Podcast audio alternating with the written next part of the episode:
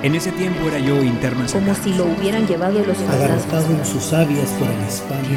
el largo murmullo de. Ese chiste espantoso. Y cuando se dio vuelta, Como Colgatá no es tan grande. Pero no tardé en conocerlo. A los pocos días, lo más importante estuvo dicho. dicho. Cuentos en red.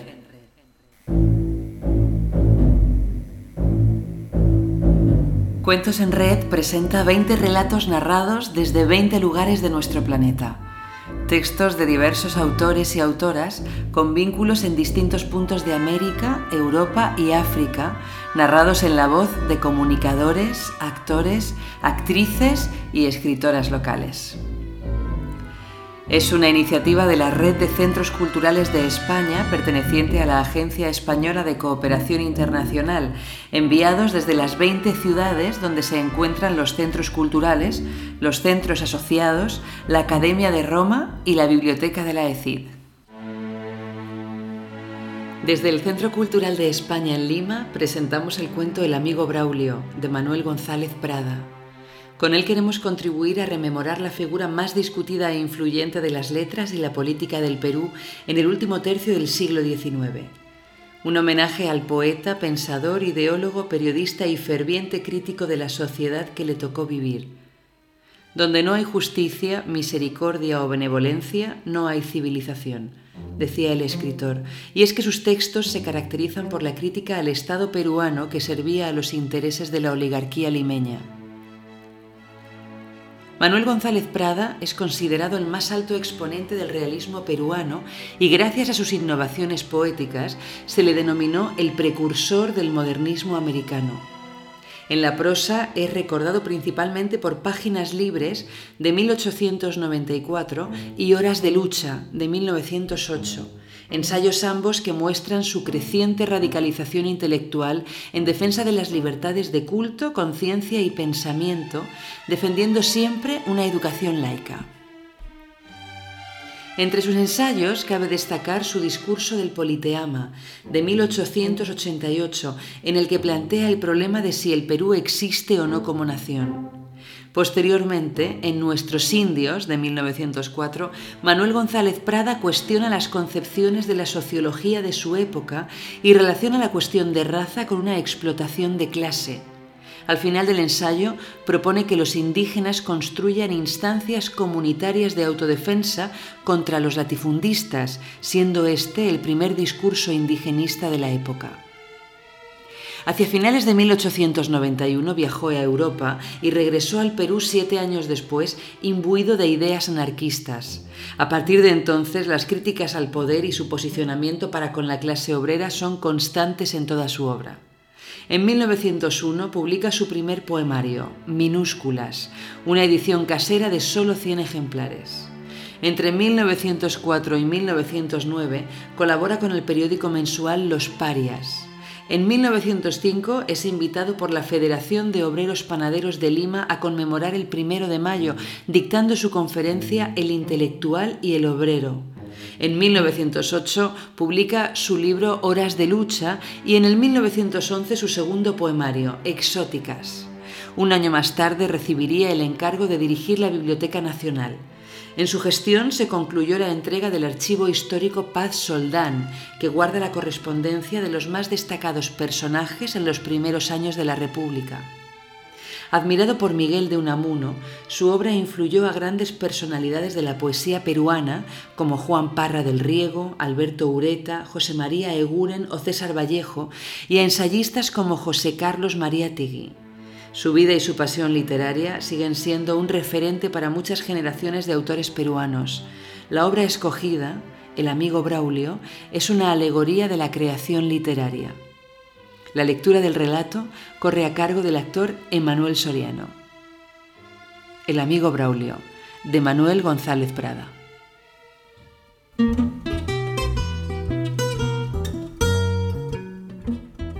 En ese tiempo era yo interno en San Carlos. Frisaba en los 10 y 8 años y tenía compuestos algunos centenares de versos, sin que se me hubiera ocurrido publicar ninguno ni confesar a nadie mis aficiones poéticas. Disfrutaba una especie de voluptuosidad en creerme un gran poeta inédito. Repentinamente nacieron en mí los deseos de ver en letras de molde algunos versos míos, Por entonces se publicaba en Lima un semanario ilustrado, que gozaba de mucha popularidad, y era leído y comentado los lunes entre los aficionados del colegio. Se llamaba El Lima Ilustrado. Después de leer 20 veces mi colección de poemas, comparar su mérito y rechazar hoy por malísimo lo que ayer había creído muy bueno, concluí por elegir uno, copiarlo en fino papel y con la mejor de mis letras. Temblando como reo que se dirige al patíbulo, me encaminé un domingo por la mañana a la imprenta de El Lima Ilustrado. Más de una vez quise regresarme, pero una fuerza secreta me impedía.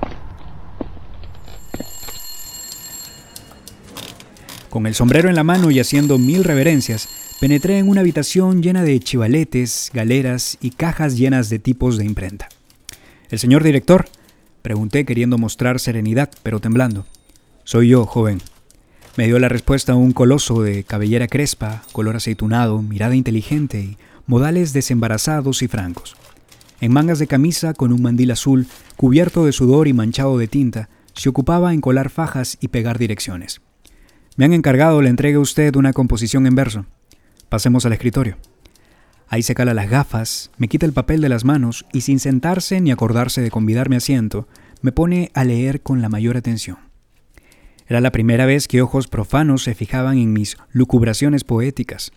Los que no han manejado una pluma no alcanzan a concebir lo que siente un hombre al ver violada, por decirlo así, la virginidad de su pensamiento.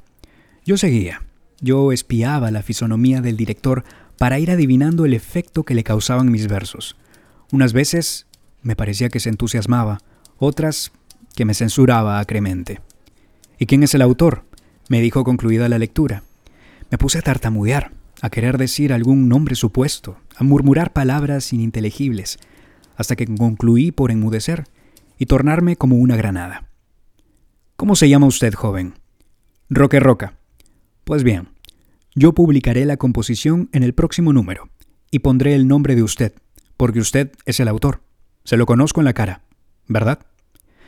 No pude negarlo, mucho más cuando el buen coloso me daba una palmada en el hombro, me convidó a asiento y se puso a conversar conmigo como si hubiéramos sido amigos de muchos años. Al salir de la imprenta, yo habría deseado poseer los millones de Rothschild para elevar una estatua de oro al director de El Lima Ilustrado. Cuando el semanario salió a luz con mis versos, produjo en San Carlos el efecto de una bomba. Poetam habemus, gritó un muchacho que se acordaba de no haber podido aprender latín. En el comedor, en los patios, en el dormitorio y hasta en la capilla, escuchaba yo alguna vocecilla tenaz y burlona que entonaba a gritos o me repetía por lo bajo una estrofa, un verso, un hemistiquio, un adjetivo de mi composición. La insolencia de un condiscípulo mío llegó a tanto que al pedirle el profesor de literatura un ejemplo de versos pareados, indicó los siguientes. El poeta Roque Roca echa flores por la boca. Con decir que el mismo profesor lanzó una carcajada y me dirigió una puya, basta para comprender el maravilloso efecto de los dos pareados. A la media hora, les sabía de memoria todo el colegio y andaban escritos con lápiz negro en las paredes blancas y con polvos blancos en las pizarras negras. No faltaban variantes como el poeta Roque Roca echa coles por la boca. El poeta Roque Roca echa sapos por la boca. Un bardo anónimo no muy versado en la colocación de los acentos escribió: El poeta Roca Roque es un inconmensurable alcornoque. Agotada la paciencia, recurrí a las trompadas, mas como el remedio empeoraba el mal, acabé por decidir que el partido más cuerdo era no hacerles caso y no volver a publicar una sola línea. Solo encontré una voz amiga, había un muchacho a quien llamábamos el metafórico, por su manera extraña y alegórica de expresarse. El metafórico me llamó a un lado y me dijo con la mejor buena fe, mira, no les hagas caso, y siguen montando en el Pegaso. El ruiseñor no responde a los asnos, poeta aurora, desprecia a los hombres coces. Las palabras me consolaron, aunque venían de un chiflado. ¿Qué voz nos suena dulce y agradablemente cuando se duele de nuestras desgracias y nos sostiene en nuestras horas de flaqueza? Yo contaba con un amigo de corazón, Braulio Pérez. Juntos habíamos entrado al colegio, seguíamos las mismas asignaturas y durante cinco años habíamos estudiado en compañía. En cierta ocasión una enfermedad le retrasó en sus cursos. Yo velé dos o tres meses para que no perdiera el año. ¿Quién si no él estaría conmigo?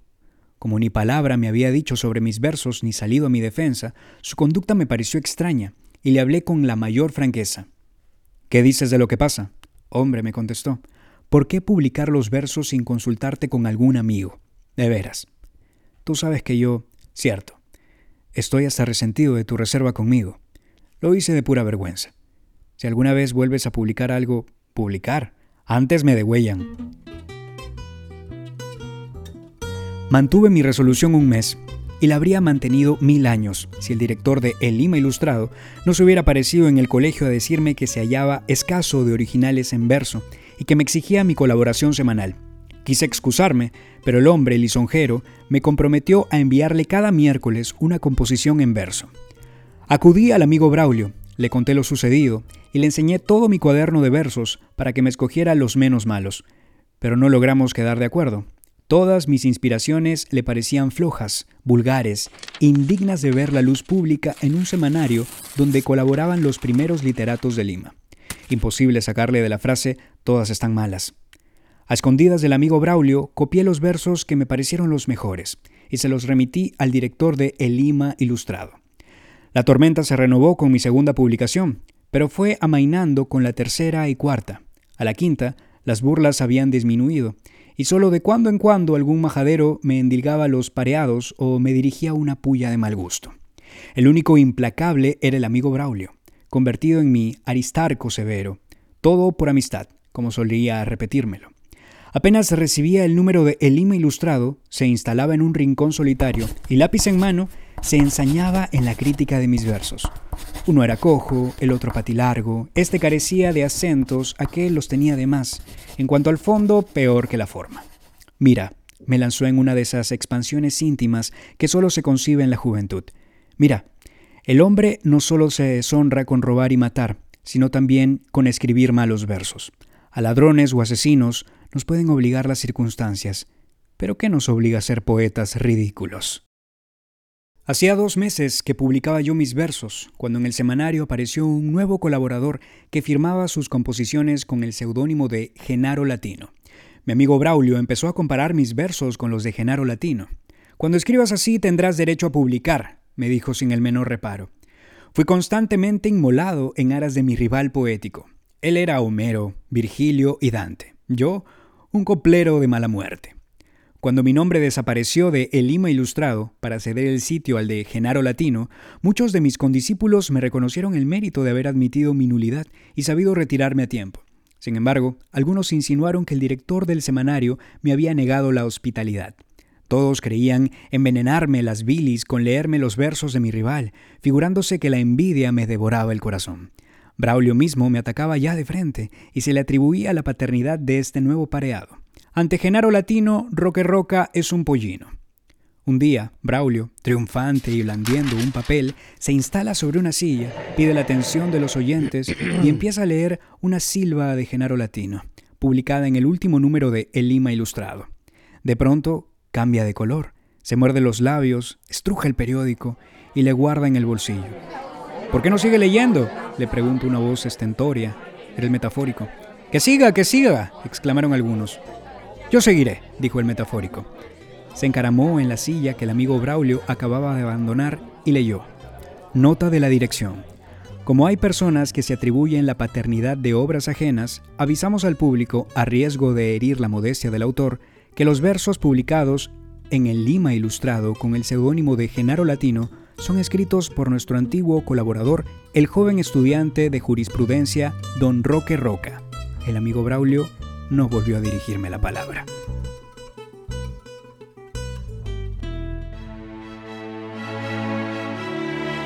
Si este cuento te gustó, suscríbete a nuestro perfil en iVoox y Spotify para no perderte ningún relato. Cada día lanzaremos un relato distinto que muestre la diversidad de historias y voces de los lugares donde la Agencia Española de Cooperación Internacional se encuentra. Las introducciones están locutadas por Eva Guillamón, la música es una interpretación libre de una composición de Sonia Mejías, la mezcla está realizada por Choque Manta y la producción es de Miguel Buendía.